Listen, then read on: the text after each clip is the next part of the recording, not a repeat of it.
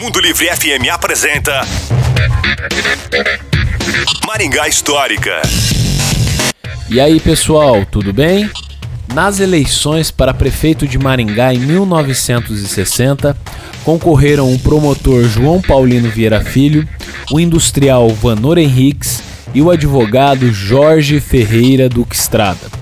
João Paulino, pelo PSD, mantinha grande prestígio em toda a região, desde quando atuou como promotor público e político em Mandaguari na década de 1940.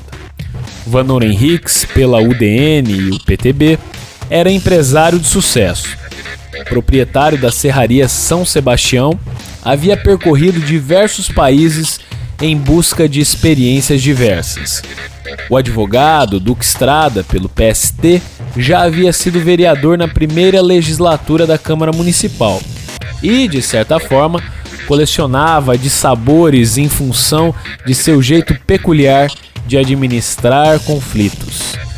Próximo das eleições, que ocorreram em 3 de outubro daquele ano, despontavam como favoritos João Paulino e Ivanor Henriques.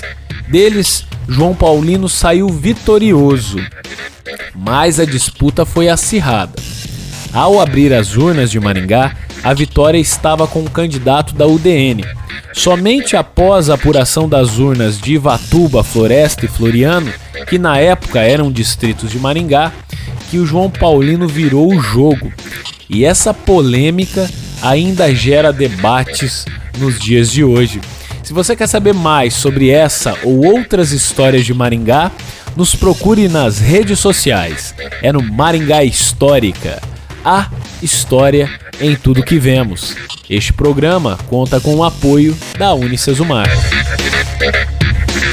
Você ouviu Maringá Histórica com Miguel Fernando.